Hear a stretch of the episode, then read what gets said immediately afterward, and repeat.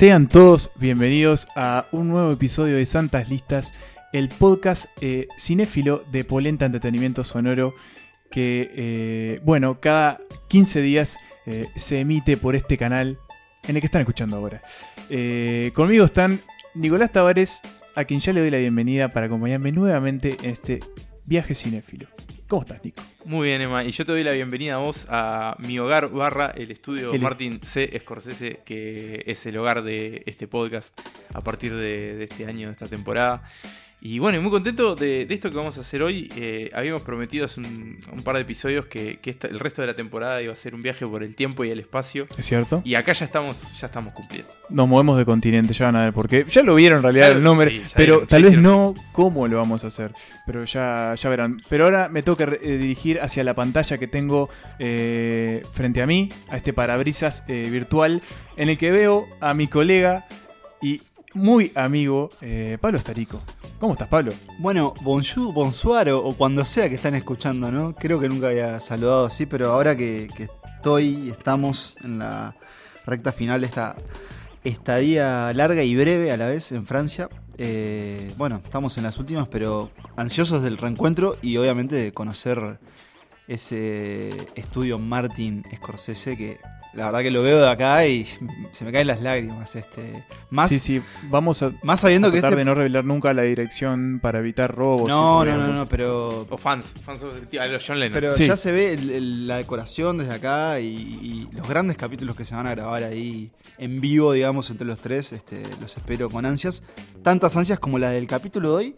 Un capítulo extraño, pero, mm, pero creo que divertido de prepararlo, ¿no? Sí, este, ya vamos a ver enseguida eh, cómo vamos a abordar este cine coreano, porque bueno, ya vieron que en el título decía Corea and Chill, o sea, obviamente vamos a hablar del cine coreano, que ya un poco lo, lo deseamos el año pasado en, una, en el capítulo de Fede Álvarez cuando hablamos de Old Boy, y está bueno traer Old Boy de nuevo acá, porque tal vez se puede pensar de alguien que no esté tan metido en el cine, puede pensar, bueno, cine coreano no, eh, tal vez está surgiendo ahora, o bueno, tienen el, el tema de Parasite que ganó en Cannes hace muy pocos meses, o sea, pero no, es un cine que hace mucho tiempo que está como en ebullición, que hace mucho tiempo está sacando muy buenos directores, muy buenas películas, y que ya tiene sus clásicos, y que todos los años parece que se renueva con nuevas propuestas y, nuevos títulos que, no sé, superan a lo que se ha visto anteriormente. Sí, yo re- recuerdo también, creo que, Old Boy fue la, primera vez que me introdujeron, digamos, el cine coreano. Y ahora me puse a hablar también pensando por qué era que, que se estaba dando de que llegara a nuestras costas, digamos, o, o, por ejemplo a Hollywood, porque hay muchos estrenos coreanos que después pasan por festivales y después van a Hollywood.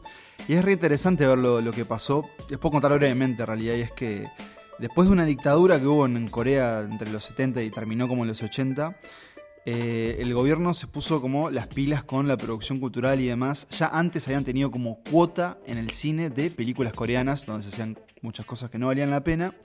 Pero después lo que pasó fue que en los 90 y 2000 también tenías a todos estos directores que habían vivido esa dictadura y que tenían cosas para decir y que, bueno, empezaron como a florecer. Y algo muy interesante es que, mismo en los festivales como Cannes, siempre hay como una onda de buscar cuál es la región que está de moda en esta temporada, ¿no?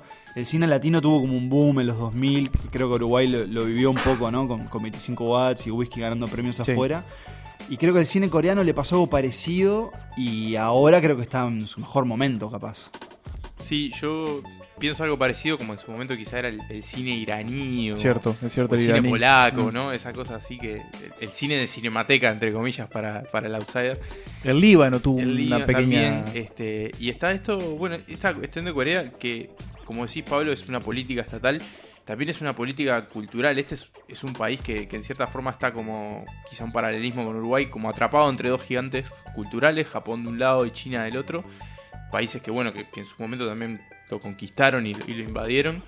Eh, y ahora, bueno, de, lo que fue después de la Segunda Guerra Mundial, cuando se va la dominación japonesa, este es un país que se, como que se reencuentra a sí mismo, empieza a crecer también económicamente y Y culturalmente. se, y se moderniza muy rápido también. se moderniza mucho y, y también empieza como a elaborar esta est- estrategia, que es una cosa más reciente, como de vender al país a través de su cultura. Ya sea el, el K-pop, ¿no? Que por ahí es como el fenómeno más, más obvio. Tal vez el gran fenómeno gran de Corea, fenómeno. ¿no? A nivel cultural. Pero también está la televisión, también está el cine, y bueno, creo que eso lo, lo estamos viendo.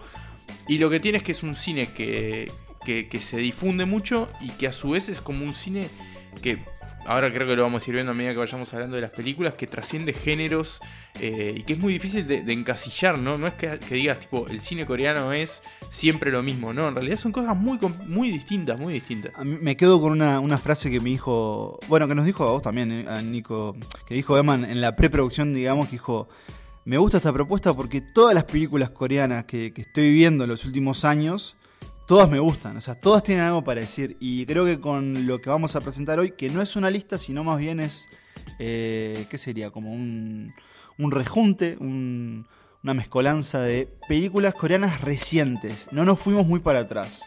Decidimos que, Sí. que por las dudas, y, y si alguna escucha no estaba muy familiarizado, podía empezar con lo más reciente y bueno, capaz que más adelante podemos dar otras indicaciones de qué directores seguir y que, cómo ir viendo sus filmografías, pero hoy lo que traemos son películas coreanas muy recientes, ¿no? ¿No? Casi de los últimos Sí, muy, cinco años. Sí, cuatro años, Cuatro cinco años. Muy recientes y además hicimos como una especie de selección de los directores que estaban como más eh, ahí en, en el tapete de la conversación.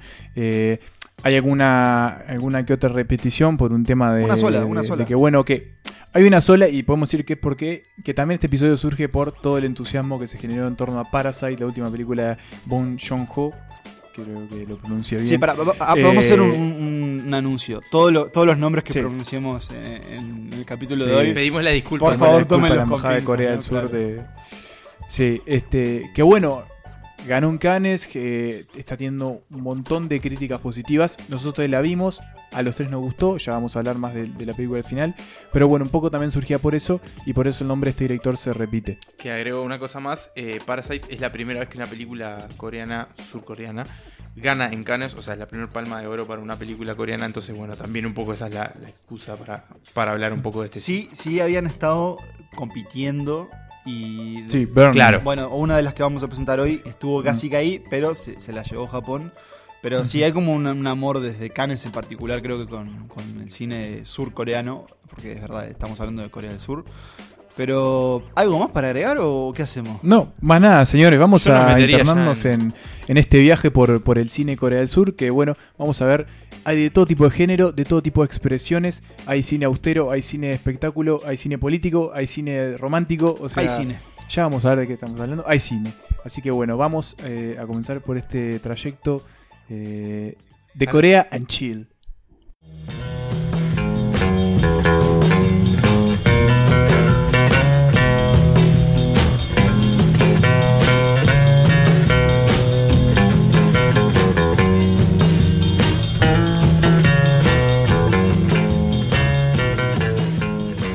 Y me toca arrancar, me toca darle puntapié inicial a este, a este viaje por el cine Corea del Sur con una película del 2015. Habíamos dicho que esta selección era reciente. Bueno, acá lo tenemos. La primera película que vamos a hablar se llama Right Now, Wrong Then, eh, que en español, eso es en inglés, en español sería algo así como ahora sí, antes no. Y en coreano, lo voy a tratar de decir, sería algo así como Shigeunmeun Matzo Geutaneun Teulida. Bien, mucho más Bueno, extenso bien, eh, traducción. Sí, mucho más extenso, que es algo que me pasó. Los coreanos hablan mucho más extenso de lo que en realidad se traduce. No sé si ustedes se dieron cuenta, por lo menos en los subtítulos. Eso pasa. Hay que tener cuidado con los subtítulos. es- no, no, Sí, cuando hablamos eh, de, de navegares por, por, por mares ilegales, hay que tomar con pinzas donde uno obtiene los subtítulos, porque a veces las traducciones te dan cuenta que son nefastas. Pero, Flojitas. ¿cómo te fue a vos con pero bueno. Right Here? and- Right now, Perdón, Right Now. then. Eh, right now. Esta película es del director Hong Sang-so y quiero mencionar antes de pasar bien a la película que es- hay una particular que este tipo hizo 23 Sí, películas es- en 23 Es, años. eh, ritmo Woody una Allen. locura. Sí, sí, sí, una locura. Pero ritmo Woody Allen que el loco se toma un descanso de dos años y después te hace cuatro películas en un año. Eh, tiene un poco que ver con lo que se ve en esta película, que es ya su 19, número 19 película. porque se ve mucho en cómo filma. Él filma mucho desde el austero. Tiene, utiliza muy pocos recursos técnicos. en general son muy pocos actores. Eh, yo solo vi esta película, pero también estuve investigando un poco sobre él. Y en general repite ese patrón. Poco dinero, muchas ideas y un montón de cosas que, sobrevuelan a, a las películas que hace él que resultan un poco extrañas, al menos desde el planteamiento. Esta película, por ejemplo, son dos películas en una. Y es la misma película que se repite dos veces. Mira. Tenemos. Hmm. Eso, eh, podemos catalogarlo entre una película romántica. Se asemeja un poco a lo que hizo Linklater con la trilogía de antes y del amanecer y todo eso. Porque se basa en una conversación, en una jornada que dos desconocidos se encuentran y entablan una conversación que los va llevando por diferentes lugares de un pueblito pequeño. Lo único que acá tenemos a un director de cine que se puede tomar como que fuera el alter ego del director, que llega a este pueblito pequeño a dar una especie de charla sobre una película que van a dar de él y se encuentra con, con una mujer desconocida con la que tiene un montón de conversaciones y va pasando el día y obviamente el tipo se enamora. ¿Qué tiene esta película? Que la primera parte que la vemos, o sea, me voy a referir como la primera película, Right Now, en realidad sería Ron Then, em, se muestra qué pasaría si es en ese día lo que eh, predominaran fuesen las mentiras, el engaño, el ocultamiento, eh, esa como, ese como miedo a mostrarse tal cual uno es esta relación, esta jornada termina de determinada manera. A la mitad de la película, corta, arranca de nuevo, en el mismo punto, pero ahora como que los personajes se permiten ir un poco más allá. Y eso es como el simple aleteo de la mariposa, va a cambiar todo lo que sucede en la película este, a tener, hasta tener un final eh, obviamente diferente. A mí me pareció muy interesante el planteo eh, de esta cuestión de partir la película al medio y de que fuese lo mismo como una especie de, contrapartida de lo que ya sucedió. Me llamó mucho la atención también el tipo de recursos que utiliza el, loco porque hace planos continuos pero a la vez utiliza como zooms que se abren y cierran como si fuese un documental. Y a veces eso es un poco extraño, pero entiendo también por qué, lo hizo. Es como que le da una cercanía mayor al, a los protagonistas. Déjame preguntarte, Emma. Siendo esta tu primera introducción al señor Hong Sang-so, ¿vas a seguir explorando su, extensa filmografía? Me dejó un poco apático, ¿sabes? Eh, esta, esta, fue la primera vez que, sentí que no conecté del todo. Pero, pero de todas formas me parece que está muy interesante lo que propone. Eh, la película tuvo muy buenas críticas en Locarno cuando se estrenó, por ejemplo.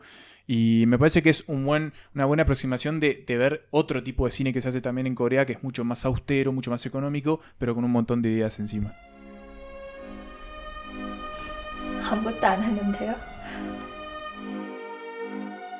아, 예, 저는 함춘수라고 합니다. 어, 감독님 잘 알아요. 정말 유명한 분이시잖아요. 제가, 제가 뭐. Bien, y bueno, y pasamos un año eh, más adelante, a 2016, para hablar de The Handmaiden, eh, que vendría a ser La doncella. Es una película que estuvo en el Festival de Cannes, compitió por la Palma de Oro, no la ganó finalmente. Lo que sí ganó fue el premio BAFTA a Mejor Película Extranjera. Se habló mucho de que podía estar en la conversación del Oscar de ese año. De hecho, está prácticamente en todas las listas de las mejores películas del año. Al final no estuvo, hubo una, una cierta polémica. Este, pero bueno, eh, acá estamos con, con, esta historia que es dirigida por Park Chang-wook. Eh, uno de los grandes. Uno, de los grandes del cine coreano, un nombre del que, del que ya hemos hablado acá. Eh, para contar esta historia que, es, es, una cosa bastante curiosa porque es una adaptación de una novela inglesa que transcurre en Inglaterra, pero acá es llevada a Corea durante los años 30, que es la época en la que Japón invadió y conquistó Corea. Y está como esta cuestión de que los japoneses están aplastando la cultura coreana, incluso el idioma todo lo que tenga que ver con Corea es, eh, está tratando de ser reemplazado por los japoneses y así hay algunos que, están a favor de esto y otros que están en contra. Uno de los personajes es una especie como de, millonario coreano que quiere ser japonés eh, y tiene una sobrina que tiene una, fortuna, una herencia, digamos, eh, a la que este hombre quiere acceder, que lo tiene que hacer casándose con ella, o sea, casándose con su propia sobrina. Y por otro lado está un estafador que es coreano pero se hace pasar por un noble japonés y que recluta a una muchacha coreana para que sea la justamente la doncella de esta mujer eh, y lograr que se case con él para escaparse juntos y cobrar esa, esa herencia y llevarte toda esa fortuna. O sea que tenemos una fortuna y una mujer en el medio que eh, están como estas fuerzas distintas que, que se la tratan de llevar. La película son tres partes. La primera está desde el punto de vista de la doncella, la segunda desde el punto de vista de la dama y la tercera la junta para resolver esta historia que, como pasaba con tu película, Pero no es que no es que se repite la historia. se, se repite la historia. Ah, La vemos desde dos puntos de vista diferentes para después, bueno, tener un, un desenlace un posterior. conjunto. digamos. Ahí va. Exactamente. Y acá lo que tenemos es, por un lado es una historia romántica, eh, por un lado es una historia, es un drama de época, y por otro lado es una película de, de robos, digamos, ¿no? También. La Haze Movie. casi como, y claro, y tiene como algunos elementos de, de thriller encima. O sea, es como una mezcla Y thriller medio de erótico. thriller psicológico y erótico. Es una cosa muy extraña, pero es eh, maravillosa. Por un lado, el tema de la fotografía es impresionante. El tema de la banda sonora es también muy impresionante. Eh, y, lo que hace el guion de esta, las vueltas que da y cómo resuelve los conflictos, eso que una cosa aparenta una cosa y termina siendo otra, que creo que es algo que pasa en el cine coreano, que hay como mucho de la dualidad y esa cuestión de, del engaño y la apariencia, que no, no pasa en todas las películas, pero está como esa cosa que creo que lo vamos a ir viendo. Eh, y sinceramente es una película que me, me partió la cabeza, creo. Creo que nunca había visto algo parecido. Yo te quería preguntar, porque algo que se ha dicho de, de esta, de esta película de Park Chan-wook es obra maestra. Eh, ¿Estás en condiciones de afirmarlo? De un tipo que hizo el boy, por ejemplo. El tipo que hizo el Boy, por ejemplo, sí, yo creo que, que sí, no me animaría a decir si una es mejor que la otra porque son muy distintas, pero, pero la verdad que sí pero me pareció una pero es la muestra de un, de un joya. tipo en un alto nivel de su juego, digamos. Exactamente, de sí, sí, me pareció que, que va por ahí. Este, y como les digo, es eso, me pareció que, que trasciende todos lo- los géneros, que es algo que nunca vimos, que aparenta ser una cosa y termina siendo otra, y eso, no, no puedo parar de, recomendar esta historia. Y un pequeño apuntecito antes de pasar, eh, que está en Netflix, y eso se da un montón con películas coreanas. Eh, Netflix está apuntando mucho a los productos que salen de Corea del Sur, desde los del K-pop y los documentales que surgen ahí, recitales, hasta series adolescentes coreanas, y hasta un montón de películas que se pueden ver en Netflix de, de Corea. Así que no es un dato menor, que, es, que, que ese gigante del streaming le esté prestando atención. No sé si, si, si estará en el catálogo ahora de Uruguay, pero si no vieron Olboy, obviamente véanla. Ol- Olboy está. de- Olboy está y Olboy está, ver. bueno. No, y si pueden, metas un poco más con, con la trilogía de la venganza del señor Park Chan-wook. Eh, son películas tal vez un poco más disparejas, pero completamente recomendables. 할만해? 갑갑해요. 아가씨들은 어떻게 이러고 살아요? 이게 갑갑하다고?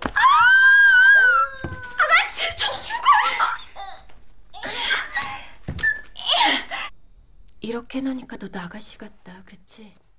Seguimos en estas recomendaciones de Corea and Chill, la selección de santas listas de películas coreanas recientes y hasta ahora todas muy interesantes me parece. Eh, más que nada porque no se han repetido mucho en sus propuestas y creo que se van a dar cuenta con la que les voy a recomendar yo, que es una película que se llama The Wailing, ese es su nombre en inglés, vendría a traducirse como El Lamento o El Espanto incluso.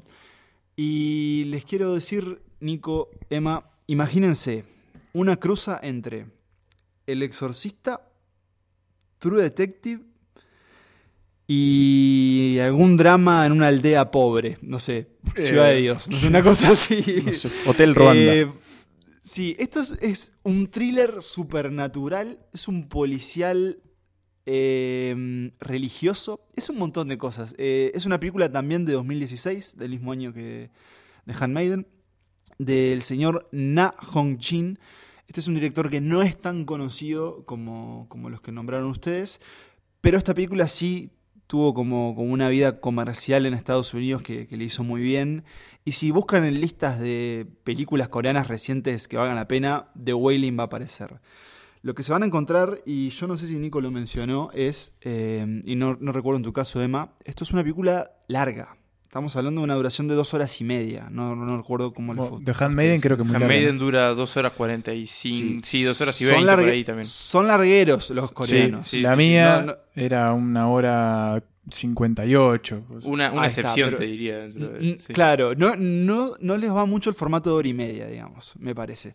Bueno, ¿qué tenemos? Conflicto así como bien básico, una premisa. Un policial cuarentón, cincuentón, medio inútil, es un sargento, medio eh, obeso. Em, va un día, eh, alguien mató a dos personas en una aldea y la persona que los mató está como en un estado catatónico, como con un brotado, con algo extraño. Y de repente empiezan a pasar cosas extrañas en la aldea. Empiezan a ver como otra gente con ese mismo sarpullido empiezan a aparecer más muertes y hay como un mal que empieza a brotar, digamos, y no se sabe bien por qué. Y acá creo que puedo vincularlo un poco con lo que dijo Nico, porque el principal sospechoso es el japonés. Hay un japonés que cayó en la aldea hace un tiempo. ¿Cómo tienen la Y lo pica, eh? Y lo que Es paisandú salto primer- eso. Lo primero que dice eh, uno de los oficiales es, vamos a hablar con el japonés porque es un extranjero, es extraño, algo raro anda ahí. La película empieza como un policial, se va transformando en otra cosa, pero creo que, que lo vamos a ver más adelante en otras propuestas, es que mm, a Corea le sale muy bien el misterio. Y le sale muy bien ir atrapándote con pequeñas cosas que tal vez dicen ser algo, pero no lo son. Y no solo eso, sino también como que esta película en particular juega mucho con, con no darte respuestas. Incluso quién es el malo, quién es el bueno. Como les digo, hay elementos sobrenaturales, hay elementos religiosos. La película arranca con una cita eh, a la Biblia. Pero termina siendo como una especie de, de- de policía casa ladrón que se transforma en otra cosa y en un drama familiar. Hay un elemento de zombies también, que sé que van a aparecer.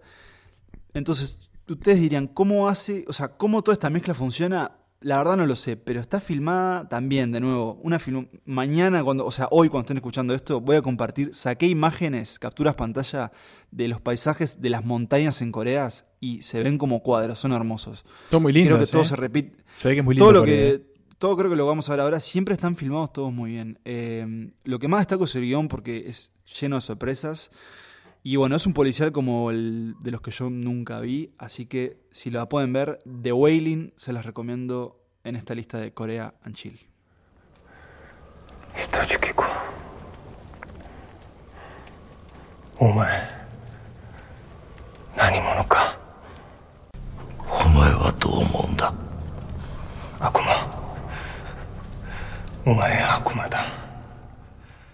Y de este terror primero nos quedamos en el 2016 y nos- también nos quedamos en el terror.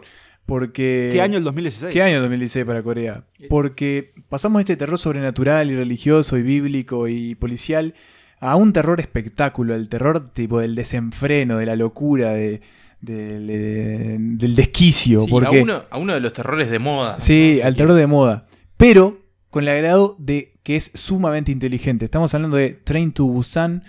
Creo que fue uno de los mayores éxitos de Corea del Sur de los Sí. últimos años desde el punto de vista taquillero. Incluso se estrenó en el cine, en el movie de acá. O sea, eso lo dice todo. Eh, y no se estrenó como ataque zombie Invasión un- zombie. un- Sí, un título muy genérico. Invasión muy Zombie se llamó. O sea, podía ser una película, eh, no sé, brasilera. de igual. Romero Sí. Pero bueno, esta película está dirigida por Jeon Sang-ho eh, y en coreano se traduce como Busan-hen, mucho más corta. Y es muy sencillo la trama. O sea, padre, hija, relación distante. Padre tiene que llevar a la hija a Busan a buscar a, a la casa de la madre. En el medio, apocalipsis zombie. Y tiene, zombies Tomás tiene que ir a Busan porque Busan es la única ciudad segura. Punto. Y, la- y el apocalipsis zombie los agarra en el tren.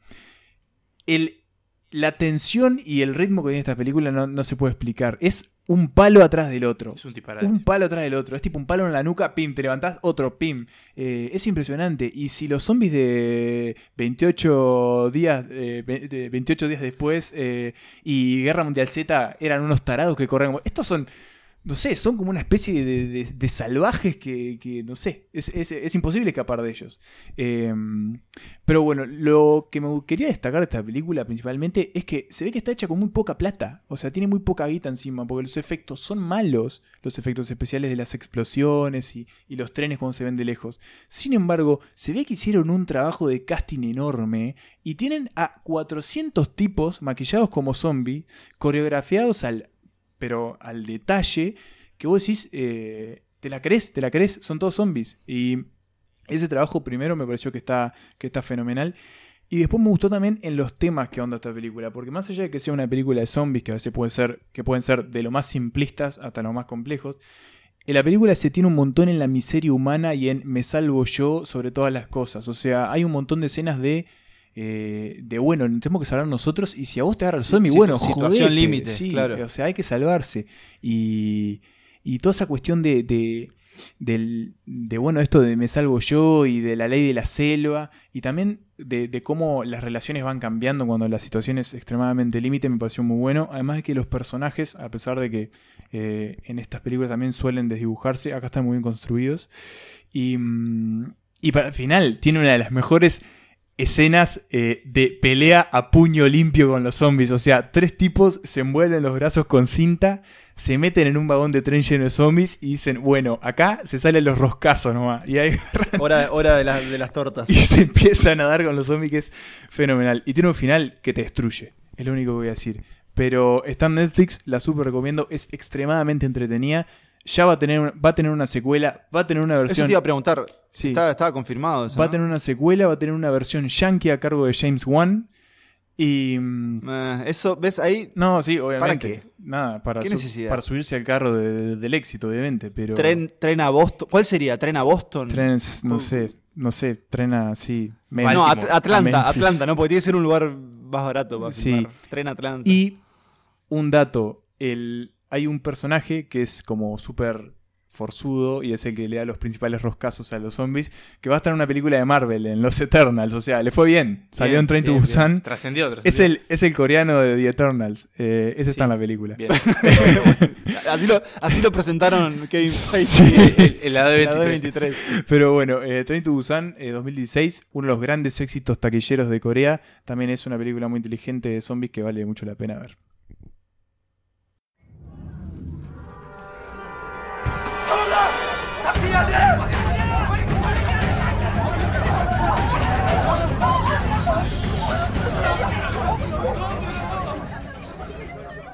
Y pasamos después de, ese- de este trío de, de películas de 2016, ese, esa especie de Anus Mirabilis del cine coreano. Vamos a 2017 para hablar de una película crossover, digamos, ¿no? Cuando el cine coreano se cruza con Hollywood, se cruza con Estados Unidos. Eh, estamos hablando de Okja, que es una producción de Netflix, ahí ya tenemos un, un cambio, que su director es Bong Joon-ho, eh, que es el director de Parasite, que es la película que, que acaba de ganar en, en Cannes, y también es un director de una película que tiene una conexión con la, con la que acaba de hablar Emma, que es eh, Snowpiercer, la película del, del tren que va, que va por, el, por el mundo congelado eh, y con el Capitán América a bordo, eh, tratando de rebelarse contra los que, los que conducen el tren. Y si se quiere también con... Está un poco conectada a su primera... No es su primera película, pero una de sus más populares, que es The Host. Que ¿Cierto? también se cuenta con esta especie de sobrenaturalidad de. Corea, ¿no? Sí.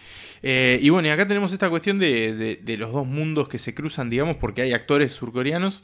Eh, de hecho, su protagonista, la, la niña surcoreana Ang Seo-hyun, es la protagonista. Pero también tenemos actores de Hollywood como Tilda Swinton, Paul Dano o Jake Gyllenhaal. Eh, y bueno, lo que Un- tenemos... un- perdón que te interrumpa, Sí. un Jake Gyllenhaal eh, de colección. Sí, sí, Eh, desatado. Está en, otra, está en otra película. Sí, sí, sí, sí, sí, sí. exactamente. Eh, y bueno, lo que tenemos acá es una historia que se ambienta como en una especie de, de- de versión paralela de nuestro mundo, en la que existen unos super cerdos, que vendrían a ser como una especie de cerdos hipopótamos, perros gigantes, que andan por ahí, eh, que son criados por una empresa Es medio perro, ¿sí? como, como, como, como alimentos. Se los mandan a distintos granjeros del mundo para que los críen, eh, porque hay, hay muy poquitos, hay 26 nada más. Se le mandan a estos granjeros por todo el mundo para que los críen y cuando crezcan, eh, los mejores serán sacrificados para ser comidos por el mundo y solucionar el hambre. Este, Ahí va, bueno, es como, un- como una especie de proyecto para solucionar el hambre mundial. Exactamente. Y bueno, ahí tenemos a, a Milla, esta niña que vive en, en Corea y que tiene uno de estos super cerdos con su, con su abuelo. En las montañas. En las montañas de Corea, de nuevo. aldea también, sí. que es eh, Okja, justamente es el nombre de este animal. Cuando lo vienen a buscar para, para llevarlo a este concurso barra matarlo, eh, bueno, Milla dice, no, es mi amigo, y bueno, y ahí empieza como una especie de, de cacería internacional entre la empresa que quiere llevarse al cerdo para, para sus fines, porque no deja de ser su propiedad, y esta niña que, busca liberarlo para, bueno, para que viva feliz y, y contento. Este, como esta cosa media también como ambientalista y anticorporativa, anticapitalista ahí en el, en el Uber medio. vegana. Exactamente. Y Es una liberen a Willy coreana. es una especie de Liberen a Willy mucho más falopera. Y, y me- medio de té también. ¿no? También. medio ET, Como una- ¿no? Esta, como esta historia del niño y su animal, que, que- que bueno, que es bastante, que es bastante común. Tiene mucho de acción, tiene mucho de aventura también. Es muy divertida, es muy, como muy fresca, se siente como muy fresca. Y bueno, tiene esta cuestión de el cruce con un cine más familiar que por ahí, para el que no se anima a tirarse de cabeza al cine coreano, puede ser como una puerta de entrada. Eh, y bueno, y ahí tenemos a ese director que vendría a ser como una especie de puente entre Hollywood y, y Corea, ¿no? Digamos, vendría a ser como el, el que comunica esos dos cines. Es curioso también que, que hablábamos como de ese, de ese mm, fanatismo de, de Cannes específicamente por el cine coreano. Esta fue de las últimas películas de Netflix que fue a Cannes porque fue el año... Fue la que disparó la fue- polémica. La de. Claro, fue Okja y también fue... Acá Netflix la no. de Baumbach. Me- Lo. Meyerowitz. Mm, sí.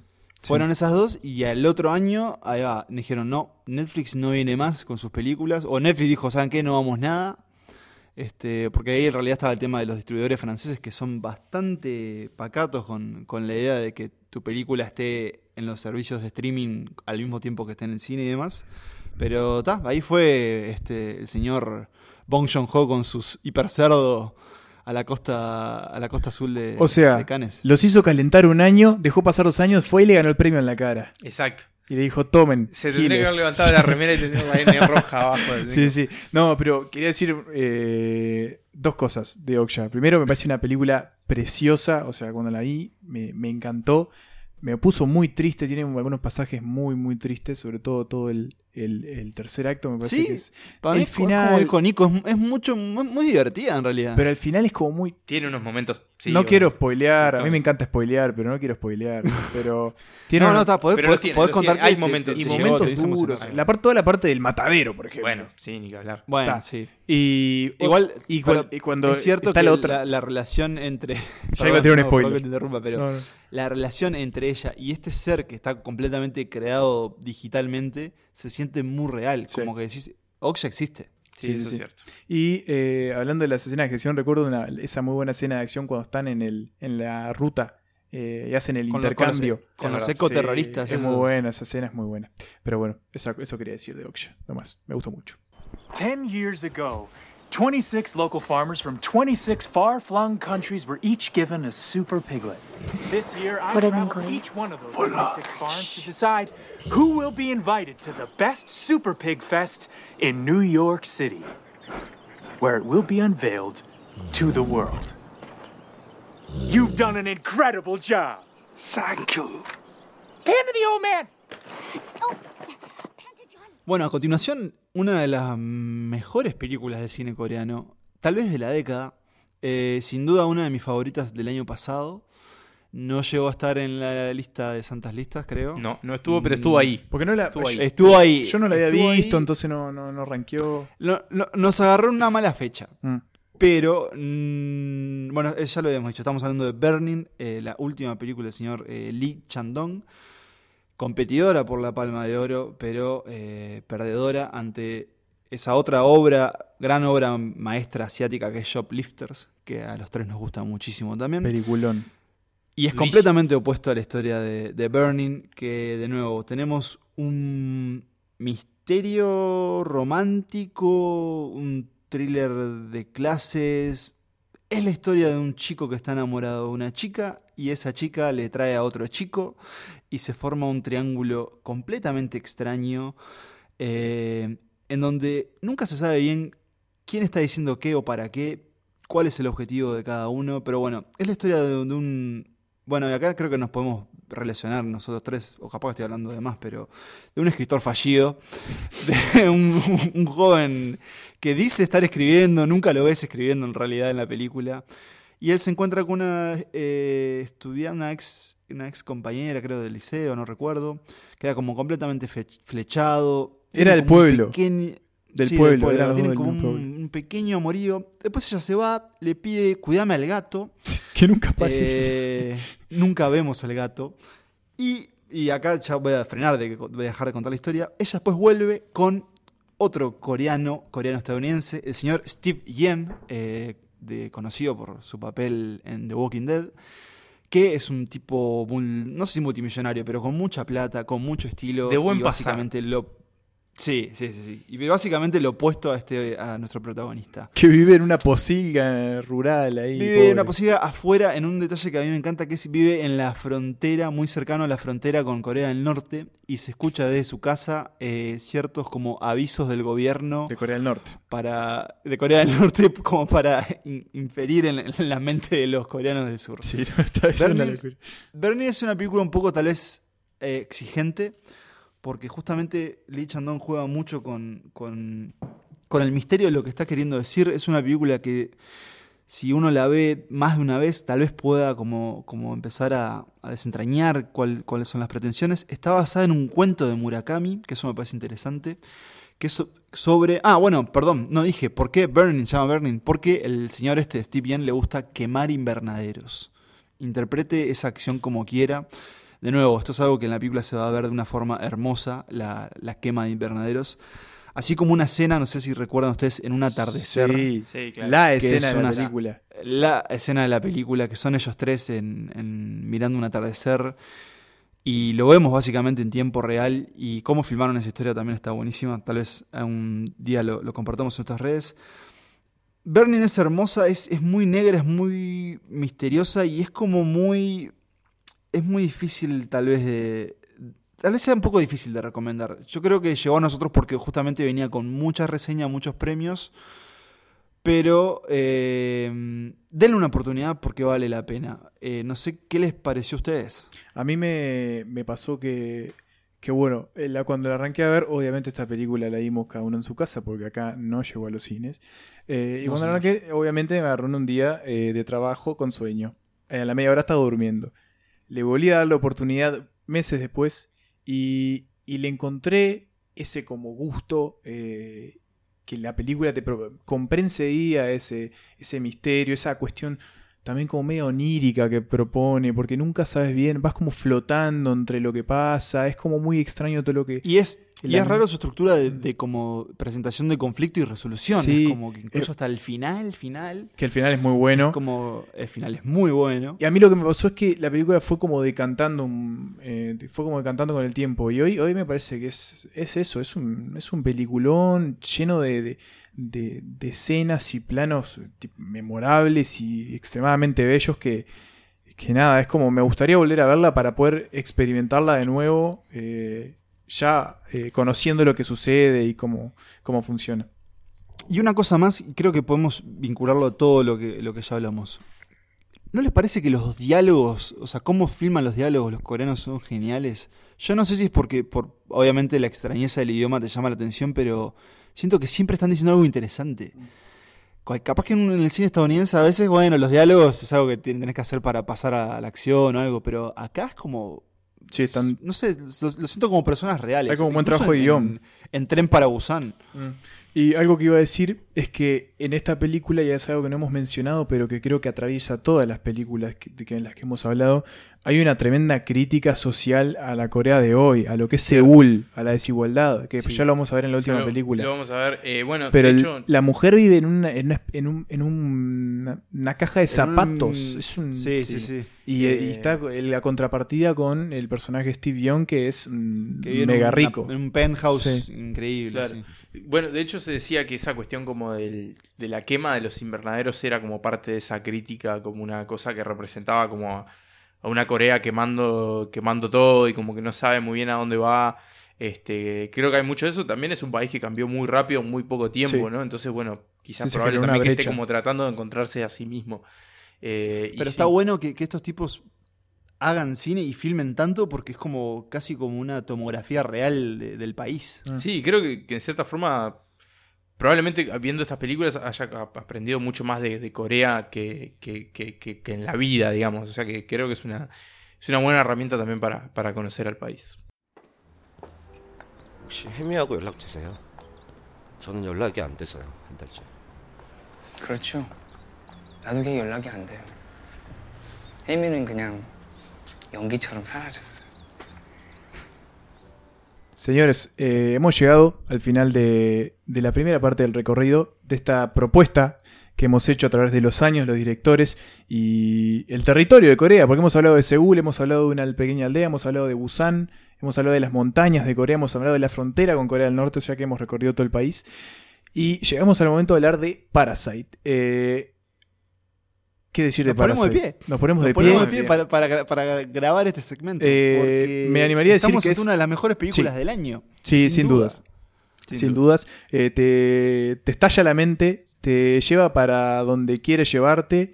eh, y tiene alguna, no sé, tiene, tiene alguna de las escenas más espectaculares que, que he visto en muchos años.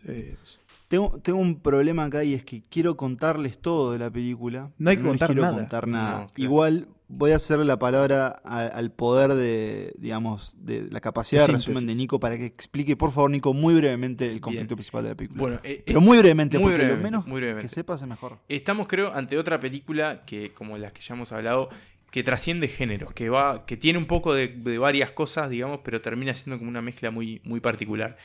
Lo que tenemos acá es la historia de una familia nuclear, digamos, padre, madre, hija, hijo, eh, que viven en una situación muy precaria, o sea, prácticamente la- al borde de la pobreza, viviendo al día. eh, que, que acá hago un pequeño paréntesis, creo que tanto esta película como, como Shoplifters, que, que hablamos hoy un poco, muestran que en estos países asiáticos que uno ve como Sí. los grandes edificios y el lujo y la tecnología, pasa como en cualquier otro país. Hay pobres también. y están Hay gente que jodidos. la pasa mal. Y están exacto. jodidos, ¿eh? Y son pobres en serio, o sea, como los que uno puede ver en Uruguay, como puede ver en Brasil, como puede ver en Argentina. O sea, hay pobreza. Eh, entonces, bueno, está esta familia muy pobre que, que a través de un amigo del hijo eh, entra en contacto con otra familia de una situación económica mucho mejor. Eh, y ta, y por ahí queda. Son estas Ta, dos familias ahí está, ahí opuestas. Que Nada van a tener puntos en contacto y Algo va a pasar. Listo. hay una piedra, por ejemplo. Hay una piedra. Hay un tipo que mea en, un- en una volqueta también, por Eh, cierto. Más de un tipo que me Hay da una muy buena guerra de baldes de agua. Sí. Eh, ta, no sé, es, es Parasite de verdad. Yo en estos días la vi hace tres días, cuatro días contando el momento en que salió este podcast. Eh, y no he dejado de recomendársela a cuanto a persona se me ha cruzado. No me importa si le gusta el cine coreano o no, pero no sé, es una película que estoy deseando con todas mis fuerzas que llegue al cine para poder verla en pantalla grande porque se lo merece. sí. Tiene una potencia puede- visual Puede impresionante. haber, puede haber chances, porque, mm, bueno, ya sabemos que es la, la candidata de Corea, para, su candidata para el Oscar. Es la película más vista en Corea este año, o sea, es un, es un país que apuesta a su cine, rompió todo, creo que, no sé si le, le ganó hasta Endgame, me parece. Y Y, que ahí- bueno, va a tener un estreno, un estreno en, en Estados Unidos, así que este... Que, perdón, Nico, no, ¿qué? que iba a decir que, que esto que decías de que es la película más vista del año, que habla también de, de un público que, que quizás está acostumbrado a cosas diferentes, porque no es por ahí una película que uno se imagina como un taquillazo, eh, pero obviamente, más allá de, la- de ser la producción propia y de los premios, yo creo que, a ver, si hubiera una película uruguaya que gana la Palma de Oro, probablemente la vaya a ver mucha gente también, nomás para hacer a ver qué hicimos que ganó. Eh, pero Bueno, no, pero, pe- pero, es- en los, es muy raro. los tiburones, en los tiburones que ganó en Sundance y la gente... no lo sé, no lo sé. pa- no sé. Este, pero tiene eso que, bueno, si- capaz que si entrenás al público también se acostumbra a ver otras cosas. Sin duda. Mm. Creo que, que- que nos sobran laureles. A mí me pasó algo que le, le contaba a Emma el otro día y es que yo la vi y no les quise decir ni siquiera a ustedes que ya la había visto porque era decirle, "Qui- quiero que la vean completamente vírgenes, más allá de que ya sabían que había ganado la de Oro y demás, porque es una película que desde el momento que arranca y ves a esta familia muy unida y decís, uy, qué, qué rara esta familia tan unida, ¿no? Bueno, está en una situación muy extrema. Y después entras a ver ciertas eh, maquinaciones o cómo ellos fun- funcionan. Y bueno, el señor este, Bong Joon-ho te lleva por, por una historia con muchos giros, con muchas sorpresas y esto es muy importante, muy entretenida. Sí, Es cierto. O sea, extremadamente entretenida. Eh, no se imagine que porque, esto tal vez estoy hablando de más, pero por- no se imagine porque haya un prejuicio de, uy, no, cine coreano, me estás matando, ¿qué vamos a ver? No, no, no. O sea, agarrate del asiento y, y quédate quieto porque no sabes lo que se viene. Sí, es una montaña rusa. Y Es una montaña rusa, pero hay unas cuantas risas y de nuevo, cosas para destacar sin decir mucho. Me, me encantó cómo filma la arquitectura. Obviamente hay una locación muy importante en esta película que es la familia de, de- la casa de la familia rica, pero es como que está, es como que esa casa está como que fue construida para, para ser filmada, básicamente. sí, sí, para, sí. para- porque como, cómo juega con, con los espacios y con la luz es, es fenomenal. Y de nuevo, el elenco. A nosotros nos cuesta mucho reconocer a estas personas, quiénes son estos actores, los nombres, pero cada una de estas personas es, es como que están en, el, en un nivel muy bueno. Sí, sí, es, eh, todos tienen como también como particularidades que, que hacen, lo, o sea, no hay un personaje que, que lo dejes de lado porque no está muy, muy bien dibujado. Todos tienen como una, Todos son todos muy algo, extraños, sí. todos muy, muy raros, todos son parte de un círculo que funciona de maneras muy, muy raras. Y a mí lo que me gusta, lo que también me, me, me encantó esta película es que vos decís, ah, está. Está pasando esto, ya, Ya te, ya te saqué viene. la ficha, película. Y que No, no. Sí, no, me ahí. Tipo, y en el momento siguiente, si los 20 minutos diciendo, ah, está, bueno, esto va a ir por este lado, ya veo que me. Tampoco, ¿no? Entonces es. eh, nada, es como.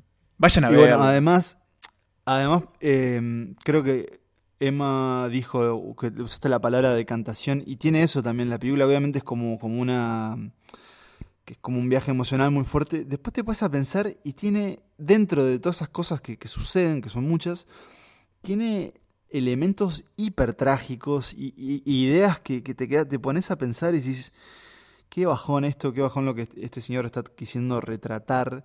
Es como realmente triste. Obviamente hablando mucho de, esa diferencia de clases, pero bueno, hay ciertas ideas que no las podemos decir, pero voy a, sugerirlo y no decirlo. Hay algo que hace él con uno de los sentidos, ¿no? Conocen los sentidos, la vista, el olfato, el oído. Hay una idea que hace con, con uno de ellos que es, te, te destroza el corazón, es fenomenal. Parasite, señores, es una de las mejores películas del año y ya les adelantamos que probablemente esté en, en la lista de santas listas, la Seguro. lista final, digamos. Seguro, seguro, seguro esté, esté por allí. 아 망했다 이거 공짜 와이파이 못 쓴다 이제 야 기정아 어. 야 윗집 아줌마랑 IP 타임 암호를 거셨다 드디어 아, 아무. 이래서 국까지 눌러봤어? 어 안돼 반대 순서로도 해봐. 아, 안 된다니까 Bueno, señores, y así con Parasite, con la palma, con la última palma de oro en Cannes, hemos llegado al final de este recorrido por Corea del Sur. Eh, me animaría a decir, hoy por hoy, eh, la mejor industria cinematográfica de Asia. eh, Sí. No conozco tan. No sé si la. Sí, sí, seguramente ver, la más interesante. Históricamente tenemos o sea, Japón con Kurosawa, produjo todo. mucho, mucho más. No, me refiero pero sobre todo a en calidad. calidad, yo creo que, que sí. Me parece Habría que qué Están en un está muy buen en Japón, momento. pero probablemente Japón, sí. Japón, también. Corea está siempre ahí, pero, Pero- pero, sí. Corea está en un muy buen momento. Sí, eso sí. O sea, está lo- con- creo que lo hemos demostrado. En los últimos cinco años, por lo menos tenés dos películas que están increíbles. Sí, a ver, y después eso tenés a Won bastante. Wong Kar Wai, que es hongkonés, pero digo, ahí habla ya de directores puntuales. Acá estamos hablando de todo un país que hace fuerza eh, en conjunto. Y Sí, es parece que cierto. eso y, es que, súper. y que es muy distinto. Es un cine que tiene mucho. O sea, va a lugares muy oscuros. Pero a su vez también maneja mucho el humor. Este, tiene mucho como esa dualidad y esa cuestión como del análisis humano y social. eh, pero hecho de una forma entretenida y a través de, de historias increíbles. Por eso quiero ahora empezar, y le estoy hablando a usted, señor embajador de Corea en Uruguay, la Bueno. campaña para hacer el Santas Listas 3D en vivo en Seúl. Sí. Este, Desde las montañas de Okja. ahora. Bueno, quedamos esperando el quedamos esperando el, el comentario del embajador, señor embajador. Este, nosotros estamos dispuestos a subirnos un avión y ir hasta Seúl. por o supuesto. Pedimos licencia y si no nos dan licencia renunciamos, no pasa Santas nada. listas Eh, fronteras. Santas listas, eh, Seúl 2020 es la meta de este podcast, pero la meta de este episodio ahora es recomendarle el abanico impresionante de otras ofertas que tenemos para brindarles desde este lugar. Por ejemplo, el gran archivo de Santas Listas, un trabajo titánico, y estoy citándome a mí mismo en la newsletter, eh, hecho por el señor Pablo Tarico, en el que repasamos absolutamente toda, toda, toda nuestra historia como seres humanos cinéfilos. Toda nuestra Sí, y vamos a decirlo, nos, no- nos desnudamos con este archivo porque... Hay cosas muy si vergonzosas. uno- sí, si uno, no vergonzosas, pero si uno empieza a ver, cier- digamos, hay listas que yo estoy seguro que hoy las vemos y decimos, "Mm, es- ¿sería así la lista de hoy? Y hay como varias enseñanzas en este archivo, Sí. así que pégale una bichada que, que siempre está actualizándose. Después Eh, tenemos. No es lo único que tenemos para ofrecer. Eso, después tenemos la newsletter que ya la mencioné, eh, un gran emprendimiento que se ha reactivado en el último mes, que ya lleva cuatro ediciones, que la gente eh, se desespera por suscribirse y que ya estamos llegando a el, eh, los 2.000 suscriptores eh, Bueno, y que queremos hecho, que se nos- suscriban. Nos, si nos haciendo. escribió la, la compañía que, que- que hospeda la newsletter Basta, porque muchachos. estaba pensando que estábamos contratando eh, granjas de seguidores Sí, en claro. la India. Sí, y sí, nosotros tuvimos que responderle, no, es el público de Santa Y, pero bueno, todos los viernes, como ya saben o tal vez no lo sepan, porque este es el primer episodio que escuchan de Santas Listas, cosas raras si empezaron por Corea y Chi- Corea en Chill, pero, Pero ¿por qué bueno. no? Eh, todos los viernes mandamos a su casilla tres recomendaciones más un episodio random eh, que bueno, pensamos con mucho amor para ustedes. Tenemos otras cosas. Nico, voy a dejar que las digas vos. Bien, tenemos redes sociales varias, eh, por el mismo, todas por el mismo precio. Tenemos nuestra cuenta en Letterbox, que es letterboxd.com barra santas listas. Ahí también tienen nuestro archivo Sí. de, de listas y ahí es pueden la otra como- pata del archivo eh, eh, que está quedando muy buena además porque se ven todos los afiches muy Claro, precisos. Exacto, póster, tiene muy esa lindo. cuestión, esa pequeña ayudita visual y ahí se puede marcar las películas que vieron, las que no vieron, les puede servir ahí como, como un pequeño recordatorio. Eh, después, bueno, nos pueden seguir en, en Instagram, arroba Mm. santaslistas. En Twitter tenemos la cuenta de nuestra casa matriz, arroba polenta podcast. Eh, tenemos un grupo de Facebook, eso te lo dejo Sí. que lo Facebook. vos, Pablo, que sos el, el ¿Facebook encargado. vivo? Parece que sí. Sí, hay, hay eh, imagínense entrar como, como en un viejo pueblo del oeste y, y- y ver que no hay nadie, pero de repente dices, opa, acá hay ruido, eh, estamos casi en las, vamos a ser sinceros, casi 40 personas. Es tipo la cantidad de gente que va al Eh, salón. ¿Cuál es la idea de este grupo? Eh, básicamente soy yo posteando las cosas que venimos haciendo. Eh, está- estamos haciendo algo que parece que está bueno, es presentar a nuestros escuchas eh, con un pequeño cuestionario. Y bueno, básicamente es otra vía de comunicación para los que aún rondan por ahí en Facebook. Así que lo buscan como Santas Listas, la comunidad del cine. Y si no, en la página Santas Listas está ahí colgado. Manden solicitud que los recibimos este, con los brazos abiertos. Y le está poniendo mucho amor, que es lo importante. Porque acá en Santa Lista lo que valoramos es el amor. Todos nuestros emprendimientos tienen mucho amor y esperamos que ustedes sientan el mismo amor que sentimos nosotros hacia ustedes. Eh, pero bueno, señores, vamos a tirar una pequeño adelanto del próximo episodio. Porque Santa Lista planifica y ya tenemos planificado hasta 2024. Exacto. El próximo Más- más episodio es... planificación que Marvel tenemos. Sí. El próximo episodio, Nico, ¿de qué vamos a estar hablando? El próximo episodio, bueno, así como este fue un viaje, un viaje eh, físico, digamos, un viaje geográfico, en el próximo episodio vamos a hacer un viaje temporal. Nos vamos al pasado, más precisamente a 20 años atrás, a 1999, el año que cambió el cine. Así lo, lo- lo presentamos. Eh, porque es un año que, bueno, que, que tuvo un montón de películas que te parten la cabeza, un montón de películas interesantes, algunas más conocidas, otras menos conocidas. Pero la verdad es que hay mucho para buscar ahí, así que bueno, vamos a meter ese, viajecito al pasado, nos subimos al DeLorean para, para ver qué estaba pasando ahí, antes del cambio de siglo. Maravilloso, maravilloso. Eso se viene dentro de dos semanas. Este, vamos a estar hablando de 10 películas. Así que, este, si no lo habían pensado ustedes, muchachos, eh, ahora los dejé comprometidos ante los oyentes. No, no, estaba- ahora mientras Nico, Nico lo presentaba, estaba pensando Eh, que sí, cinco hay no- que hacer no es 10. Ni iba a suficiente. alcanzar. Estamos hablando del, del cambio casi de milenio en Sí. el cine, así que Bien. será, será un episodio extenso, sin duda. Bueno, pero hablando de episodios, este se terminó. Eh, para mí ha sido un placer estar acá hablando de coreanos, de Corea y de cine. Eh, y creo que para ustedes también. Eh, desde, este- desde mi humilde puesto, me despido. Señores, ha sido un gusto. Bueno, yo también me despido, también ha sido un placer. eh, y me pregunto, Nico, ¿algo más para agregar? Solo una cosa, que viva el cine. La primera regla de este club es no hables del club de la pelea. La segunda regla del club es nunca hables del club de la pelea.